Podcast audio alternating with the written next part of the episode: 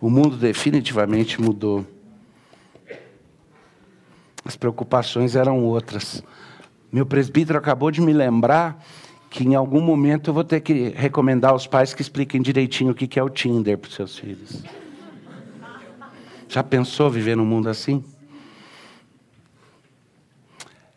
É, deixa a sua Bíblia aberta, por favor. Na primeira carta de João, está lá no finalzinho da Bíblia. Pedro, Pedro, João, João, João, Judas e Apocalipse. Então volta cinco livros antes. Tá? 1 João. Eu vou ler com vocês do capítulo 3 em diante. Uh, desculpa, eu vou ler no capítulo 3. No capítulo 2, pega o verso 24 no capítulo 2 e deixa aberto. 1 João, capítulo 2, versículo 24.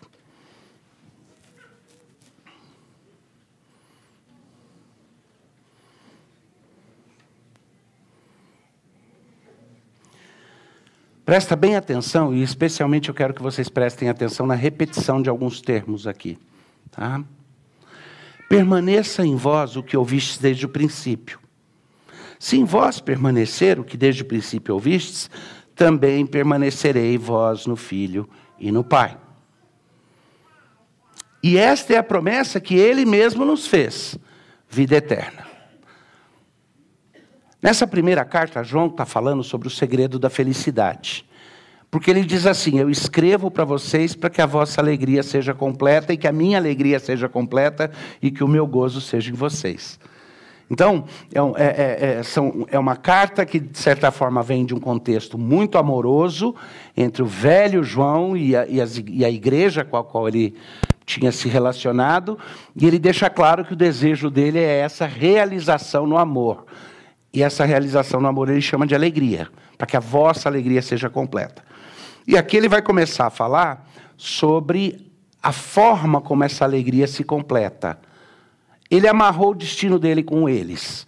E ele diz: A sua alegria será a minha alegria, mas a sua alegria só vai ser alegria se ela for a alegria de quem permanece no Pai. Então presta atenção que ele vai começar. Quantas, tenta contar quantas vezes ele vai falar de permanecer, de, de é, permanecer, o conceito em geral. Então, de novo no 24: Permaneça em vós o que ouviste desde o princípio. Se em vós permanecer o que ouviste desde o princípio, também permanecereis vós no Filho e no Pai. E essa é a promessa que ele mesmo fez, a vida eterna. Isso que vos acabo de escrever é acerca dos que vos procuram enganar. Opa, lembrete interessante. Ele está falando para não cair em Arapuca para não ser enganado. Ou seja, ele está falando em permanecer naquilo que nós aprendemos como forma de mostrar que a gente permanece na consciência de que o amor de Deus permanece em nós. E aí ele diz: quanto a vós outros, a unção que dele recebestes permanece em vós. O que Deus te deu permanece. E não tendes necessidade de que alguém vos ensine. Mas, como a sua unção vos ensina a respeito de todas as coisas e é verdadeira, não é falsa, permanecei nele como também ela vos ensinou que ele está chamando de unção aí? Ele está chamando de unção a ação do Espírito Santo que confirmou a palavra apostólica que foi pregada para eles. Então imagina, essa igreja está enfrentando uma situação onde pessoas estão vindo e dizendo: está certo isso que vocês aprenderam? Mais ou menos, falta uma complementação. Falta alguma coisa a mais e nós estamos aqui para ensinar. E ele está dizendo: não, permanece naquilo que vocês começaram, permanece em Cristo, permanece nele, porque aí ele vai permanecer em vocês. Cuidado com essa turma que está querendo acrescentar mais, porque vocês já têm o Espírito de Deus que guia vocês na palavra. Você já tem a palavra e tem o Espírito de Deus. Não cai no conto do vigário. Vocês não têm necessidade de uma nova unção, vocês já receberam. Então permaneçam nela.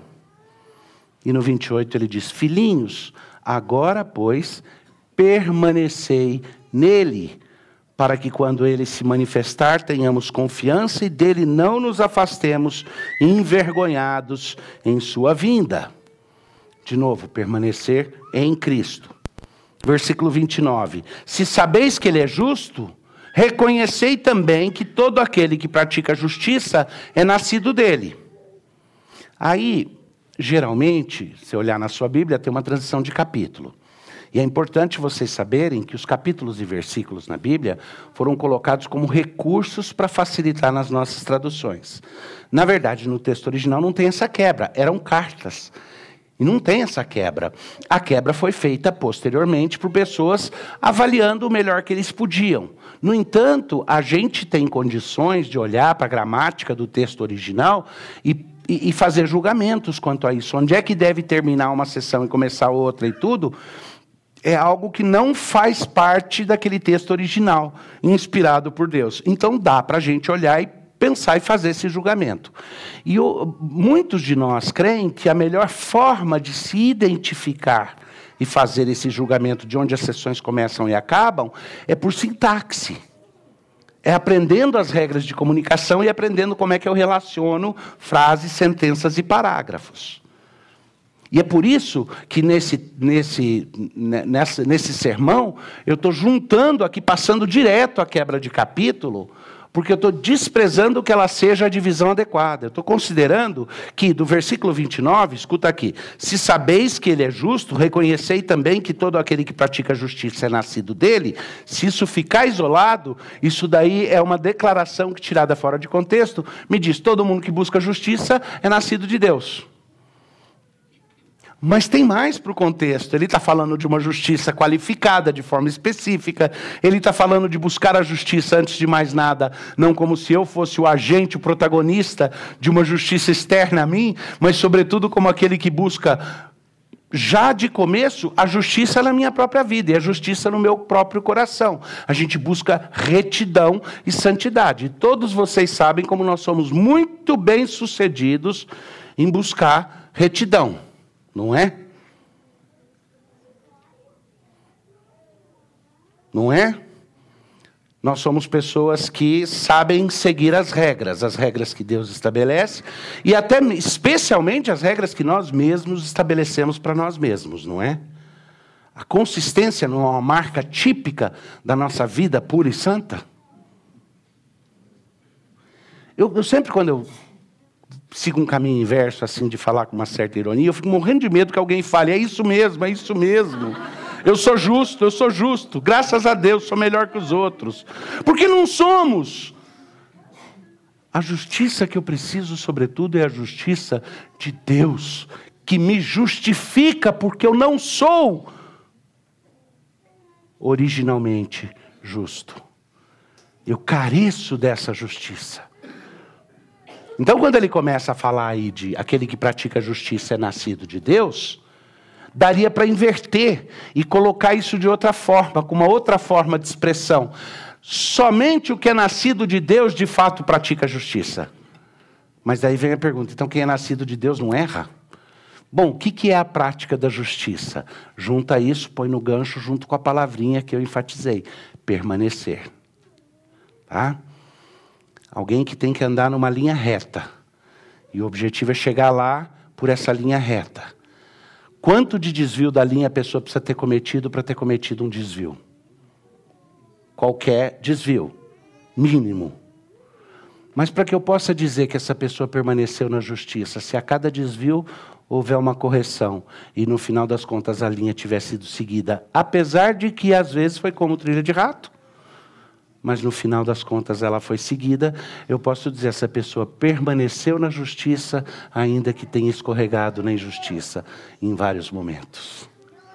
O permanecer que ele está falando aí não é o permanecer de nunca ter um erro, porque fraca e orgulhosa é a pessoa que, quando erra, diz danou tudo e acabou.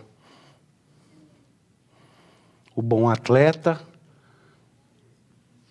percebe que errou, percebe que desviou, mas segue em frente, prossegue tentando melhorar a sua performance.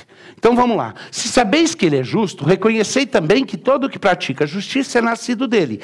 Vede que grande amor nos tem concedido o Pai, a ponto de sermos chamados filhos de Deus.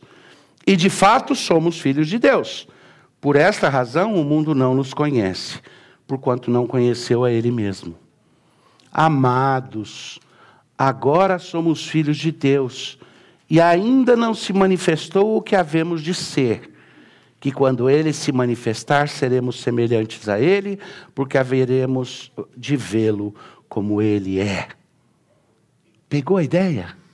Ele está dizendo assim: esse permanecer na justiça é viver desde já como filho de Deus, sabendo que assim como ele não se manifestou plenamente, o mundo ainda está para ver o que eu vou ser nas mãos dele. A esperança é futura ainda não se manifestou o que nós seremos permanecendo em Cristo. Mas nós prosseguimos para isso. Dá para pegar esse raciocínio? Assim como ele ainda não se manifestou, o que haveremos de ser ainda não se manifestou. Não de forma completa, mas já começa. Porque haveremos de vê-lo como ele é e a si mesmo se purifica todo aquele que tem esta esperança, assim como ele é puro. Se eu dissesse para vocês, vocês precisam permanecer puros, eu teria um pequeno problema. Se alguém precisa permanecer puro para provar que está em Cristo, o que, que acontece quando a impureza foi abraçada, foi tocada. O que, que acontece no momento em que houve qualquer desvio? Mas a expressão dele é permanecer na pureza. Puro eu não sou. Mas o que, que significa permanecer na pureza? Vamos ver para onde ele leva isso. Tá? E assim mesmo se purifica todo aquele que tem essa esperança, assim como ele é puro. Todo aquele que pratica o pecado também transgride a lei, porque o pecado é transgressão da lei. Sabeis também que ele se manifestou para tirar os pecados, e nele não há pecado. Todo aquele que permanece nele não vive pecando. Todo aquele que vive pecando não o viu nem o conheceu. Interessante essa virada, né? Quando ele acrescenta essa ideia de viver pecando, aí dá para a gente entender o que, que significa o tipo de pureza que ele está falando. Que é um caminho para a gente permanecer na pureza como um caminho para encontrar a felicidade. Não é permanecer no absoluto acerto por conta própria, mas aquela pessoa que sabe que Deus me tira os pecados e eu não vou fazer morada na impureza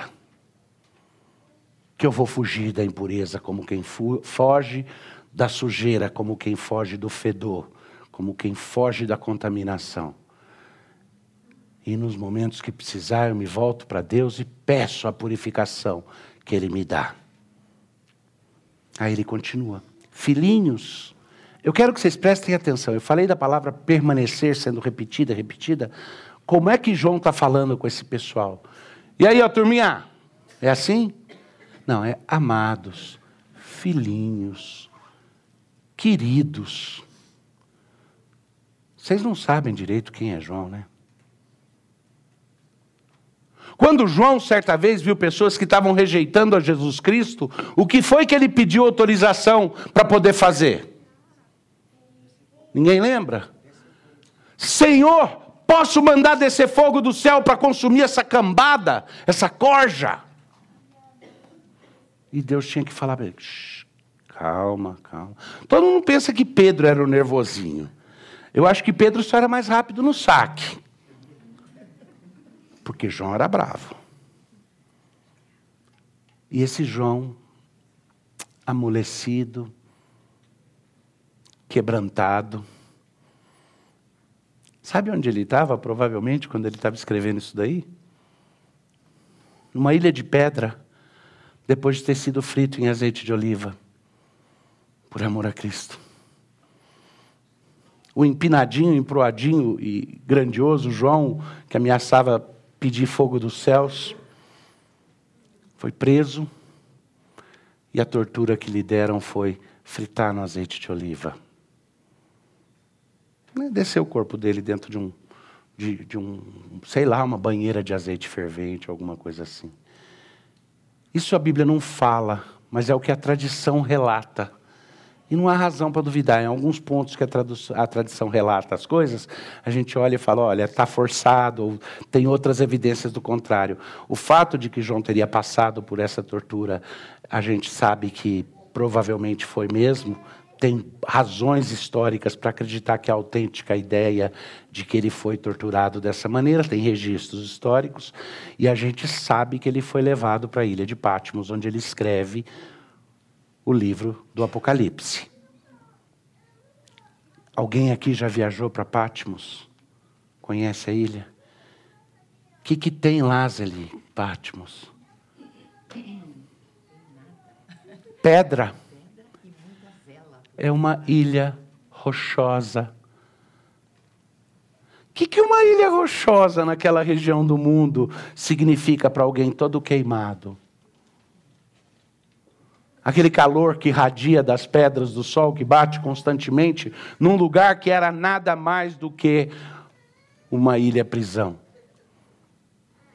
E é ali que João escreve: Filhinhos, amados, amei uns aos amais uns aos outros, permanecei no amor. Naquele momento da vida dele, era para ter amargura, era para ter travor, era para ter o sentimento de dizer como é que eu posso, eu, tô, eu era o discípulo amado, eu andei com Jesus desde o começo, eu anunciei para todos, eu merecia receber de volta amor, como eu dei amor pelo meu serviço. E ao invés disso, ele está pedindo deles o amor nessa situação. O dedo está intacto. Nessa situação horrível para ele. Filhinhos, não vos deixeis enganar por ninguém. Aquele que pratica a justiça, obrigado, Daniel, é justo assim como ele é justo. Aquele que pratica o pecado procede do diabo, porque o diabo vive pecando desde o princípio. Foi para isso que se manifestou o Filho de Deus para destruir as obras do diabo. Todo aquele que é nascido de Deus não vive na prática do pecado, pois o que permanece nele é a divina semente. Ora, esse não pode viver pecando, porque é nascido de Deus. Nisto são manifestos os filhos de Deus e os filhos do diabo. Todo aquele que não pratica, justiça não procede de Deus, nem aquele que não ama a seu irmão. Porque a mensagem que ouviste desde o princípio é essa: que nos amemos uns aos outros. E aí ele vai continuar não segundo Caim, que era do maligno e assassinou a seu irmão. E por que assassinou? Porque as suas obras eram más e as de seu irmão justas. Irmãos, não vos maravilheis de que o mundo vos odeia. Nós sabemos que já passamos da morte para a vida porque amamos os irmãos. Aquele que não ama permanece na morte. Eu quero ajudar vocês a arrematar algumas coisas nesse texto que eu acho que são significativas e que passam facilmente despercebidas. É lógico que ele está falando sobre pureza, ele está falando que permanecer nessa pureza significa ter alegria completa na comunhão com Deus. Mas o conceito de pureza ali precisa ser mexido. Vocês devem ter notado um pedacinho, se você gosta de prestar atenção no que está ouvindo, no que está na, na, poesia do pastor Vadislau, que estava musicada pelo Jorge Camargo, a quadriana fez um prelúdio. Ele tem um momento no qual ele fala: um, dá-me um amigo que não seja meu juiz, mas cuja mão nunca me seja omissa, porque Aquele que dá juízo sem ajuda é a é justiça como arma da injustiça. Pensa nisso. Quantas vezes a justiça pode ser uma arma da injustiça? Quantas vezes o juízo é para condenação de quem o faz, porque ele tem fins mentirosos, fins falsos. E o que João está começando a trabalhar é a ideia de que essa completa comunhão com Deus, que gera alegria, que é a única, o único caminho para a alegria, ele, ela passa por permanecer na pureza, mas é uma pureza, sobretudo, não a pureza de quem se acha perfeito, mas a pureza de quem tem permanência no amor. No amor a Deus, no amor às demandas que Ele faz e no amor ao próximo, que é a única consequência palpável do amor a Deus nesse mundo. Como é que eu demonstro meu amor a Deus? Se não amando o próximo. Não é à toa que Jesus, na oração sacerdotal, da qual nós lemos uma parte hoje responsivamente, ele dizendo ao Pai, diz, ele pede ao Pai que faça com que os irmãos sejam, se amem mutuamente, para que o mundo creia que Ele é que nos enviou. O mundo vai crer e acreditar no testemunho da igreja quando nós entendermos o que significa um pacto e uma aliança de amor, de pureza no amor. Como é que eu mostro pureza no amor? Muitas vezes, quando se fala de santidade, de pureza, de conceitos parecidos, até mesmo de justiça, a nossa ideia, nós caímos imediatamente para uma ideia que é ativista e para uma ideia que é um, de pureza como asepsia. Tá? Quando, na verdade, o retrato que ele está passando de pureza é diferente. O que ele está chamando de pureza, o que ele está chamando de santidade, o conceito bíblico de santidade é adequação para os fins bons que Deus estabeleceu. Assim como o conceito bíblico de pecado é errar os alvos ou distorcer os alvos que Deus estabeleceu.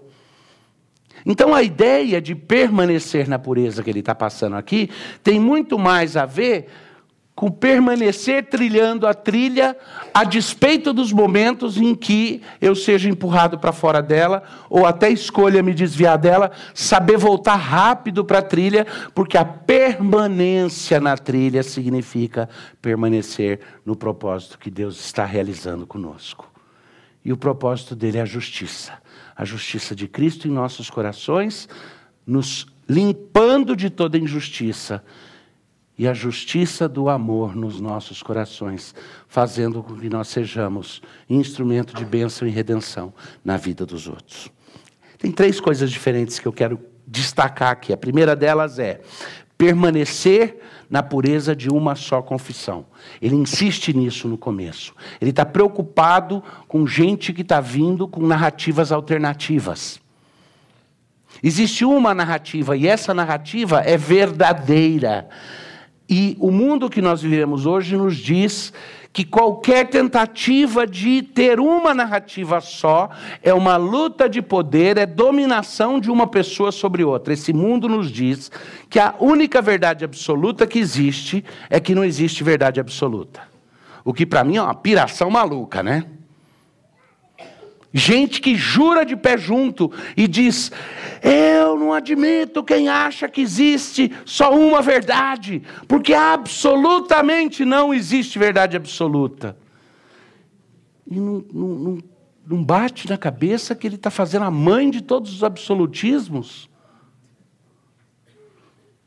Nem dá uma caetaneada para virar e falar: Oh, não, né? Nem isso. Tem certeza absoluta e plena de revelação do alto, mas esse mundo diz que cada um tem a sua narrativa. Esse mundo diz que a sua autenticidade depende de você reafirmar a sua própria narrativa. De você se tornar protagonista da sua própria narrativa. E é tudo uma questão de narrativa, não me venha falar de fatos. Porque os fatos sempre são a história que a gente conta a respeito da nossa narrativa, é isso que o mundo vai falar. E de fato, é tudo uma questão de narrativa. Mas a única narrativa que não é ilusão, a única narrativa que, não, que, que, que, que existe de fato, que é verdadeira, é a narrativa de Deus, É a narrativa na qual Deus está preparando para si um povo para ser objeto do seu amor específico. E você faz parte dessa narrativa. Permanecer numa crença que nós temos, na pureza da nossa confissão, significa permanecer firme na narrativa que Deus estabeleceu. Dizer que o mundo é o que Deus disse que o mundo é abrir mão não só da minha própria hermenêutica de conveniência, da minha interpretação do mundo de acordo com meus interesses, mas abrir mão também das negociações que muitas vezes o mundo nos quer impor, onde eu sinto que para que eu possa amar as pessoas eu preciso de alguma forma adaptar a minha narrativa ou trocar a minha narrativa. Mas, sobretudo, significa abrir mão da ideia de que a narrativa me tem por protagonista. Porque eu não sou protagonista.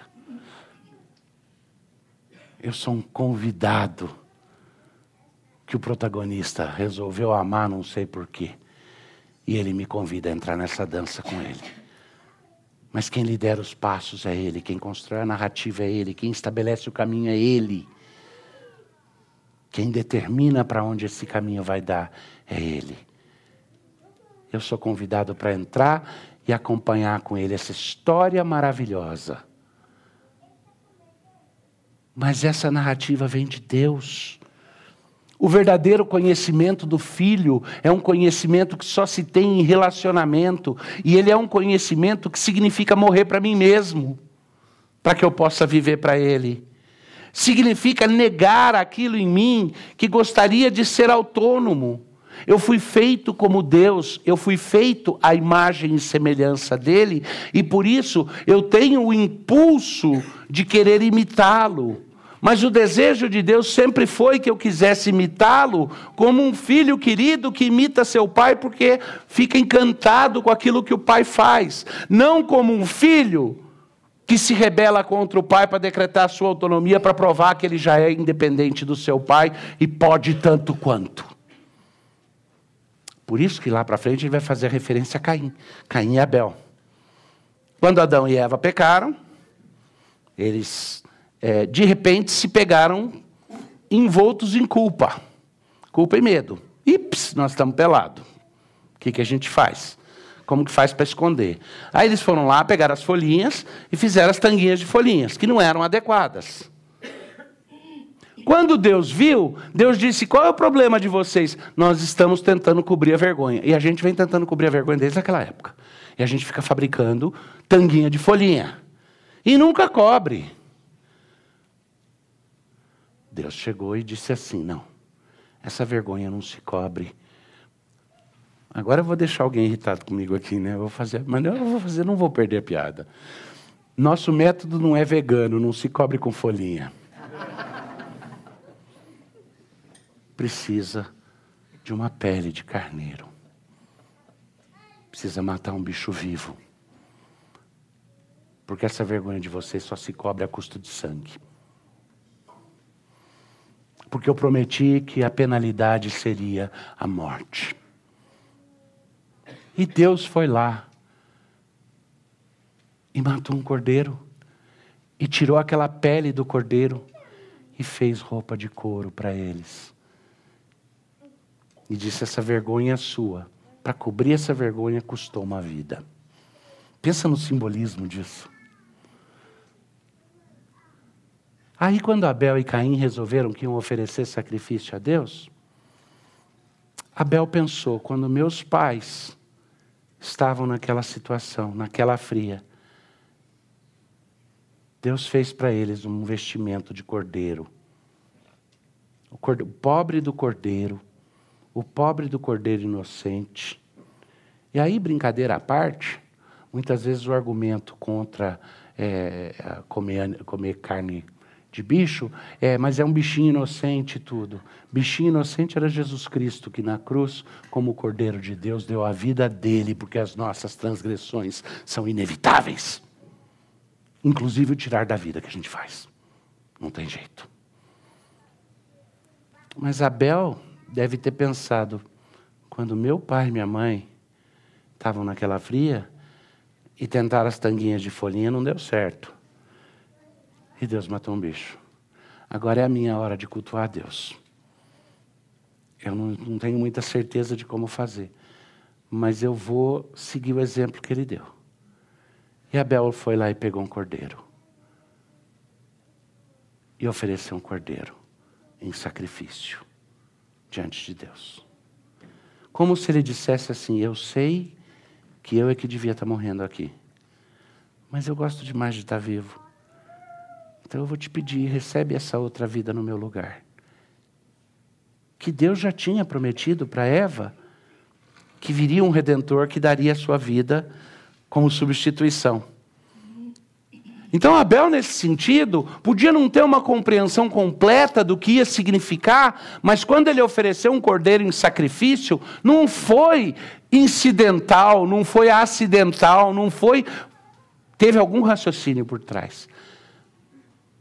Caim deve ter lembrado. Poxa, lembra como Deus amaldiçoou a terra? Antes tudo dava, agora Deus amaldiçoou a terra. Então, se Deus amaldiçoou a terra, como que eu provo para ele que eu sou digno do amor dele? Eu vou provar para ele que, mesmo ele tendo amaldiçoado a terra, eu fui lá e, como lavrador, consegui produzir da terra grande fartura e grande riqueza. Então, já que eu tenho essa melancia de 100 quilos, já que eu tenho essa super abóbora, já que eu tenho esse super tomate, eu vou pegar essas coisas e vou oferecer um sacrifício do fruto da terra para provar para ele, para que ele se orgulhe de mim, para que ele sinta, poxa, o meu filho Caim, ainda que eu tenha amaldiçoado a terra, ele foi lá, transformou o deserto em terra fértil e olha o que ele produziu. E aí Deus vai se orgulhar de mim e vai me aceitar. Colocado dessa forma, dá para entender por, por que é que o sacrifício de um foi inaceitável e do outro aceitável? Tinha a ver com vegetais versus animais? Tinha a ver com o quê? Com a motivação por trás. E a gente vem querendo oferecer sacrifícios para Deus e para o mundo para provar que a maldição de Deus é ultrapassada ou suplantada pelas nossas próprias ações. Em vez de ter a humildade de Abel, de virar e falar: Eu sou carente do sangue de outro para me cobrir, porque por mim mesmo eu não tenho o que oferecer. Essa é a convicção de pureza que ele diz. Permanece naquilo que vocês aprenderam. Vocês não precisam de uma falsificação da mensagem. Vocês não precisam que lobos venham aqui com outro evangelho que não é esse permaneçam na pureza do verdadeiro conhecimento do Filho, permaneçam na pureza da verdadeira identificação com Cristo. Se você está jungido com Cristo, unidos com Cristo na morte, unidos com Ele na ressurreição, esse é o magnífico e maravilhoso amor que nos é oferecido. Tá? Mas tem um outro aspecto, ele vira e fala assim: permaneçam na pureza de um só amor unido. É necessário que seja aquele amor de filhos por adoção que faz com que não pensemos a respeito de nós em isolamento dos outros. Esse é um amor que não se vive sozinho. Esse é um amor que se vive em comunidade. Esse é um amor que só pode ser exercitado na pureza da comunhão com os outros, na pureza da confissão de Cristo e na pureza da comunhão uns com os outros. Por isso que ele vai insistir nisso. Por isso que o tema do amem uns aos outros como prova da sua justiça fica aparecendo. Por isso que essa insistência dele de que o amor a Deus e a consciência, permanecer na pureza da minha vocação em Cristo, significa permanecer na pureza de um amor doador para com os meus irmãos. É aquele amor de filhos por adoção, é um amor pelas coisas do Pai, mas é o amor de uma nova natureza, onde o meu primeiro instinto não é mais chutar sua canela, mas é te acolher. Onde o meu primeiro sentimento não é mais dizer é necessário que eu pise em você para que eu cresça. Onde eu constantemente faço o exercício de negar a, si, a, a mim mesmo para colocar os outros em primeiro lugar. Eu não usei com as crianças o exemplo de amor no nível humano e de amor romântico, falando da questão da, do, do, do tempo. Pois é, para que a gente estivesse aqui hoje, para que Daniel e Rafael estivessem aqui, foi preciso que eu e Adriana, em muitos momentos, entendêssemos que aquele amor ia significar desligar da gente mesmo e pensar no outro. Se você perguntar para mim e perguntar para Adriana se no nosso relacionamento de casal nós sempre trouxemos só vida um para o outro, a gente vai ter de ter honestidade de dizer que o nosso relacionamento demandou muito de morte em cada um de nós dois. Que o Davi teve que morrer muito para ter a Adriana por recompensa, e ela mais ainda para ter o Davi por recompensa. Assim como no amor de Deus, que é o amor maior e o amor que nos inspira, eu preciso morrer constantemente para mim mesmo, para viver para Ele. E Deus demanda isso de nós como igreja. E isso é difícil porque muitas vezes os nossos argumentos são o quê, por exemplo? Ó, oh, é, eu, eu, sei que a gente devia estar fazendo isso daqui, mas não é bem conveniente para mim. A gente não usa a palavra, né? Você não vai virar e falar, eu não quero ajudar nisso porque não me é conveniente. Mas gente tem outros jeitos de dizer isso, não é? Ah, a gente está precisando fortalecer a nossa comunhão entre nós e gastar mais tempo juntos. É, mas infelizmente agora não é um bom momento, agora está difícil.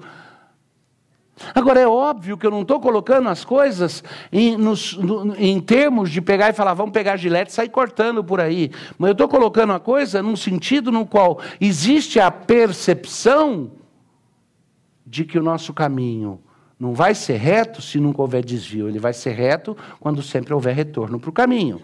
Então, tem espaço aí para a nossa fraqueza, é na nossa fraqueza que Deus nos ajuda. Mas o ponto é: se não aprendermos a morrer para nós mesmos,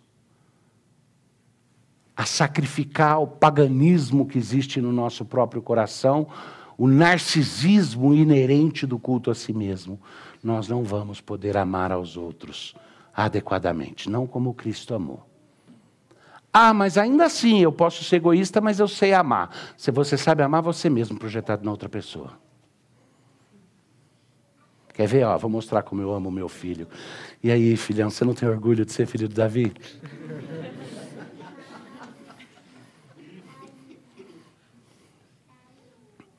A esposa vira para o marido e fala: Você deve ser o cara mais inteligente do mundo.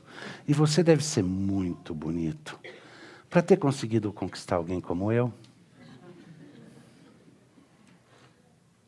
Quanto que a gente faz isso nos relacionamentos?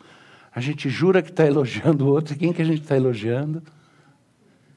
Cara, como você é inteligente. Olha, você é muito inteligente. Aliás, você é tão inteligente que só uma pessoa genial e inteligentíssima consegue perceber quão inteligente você é. E geralmente esses jogos que a gente faz são jogos nos quais a gente vira cúmplice do autoculto.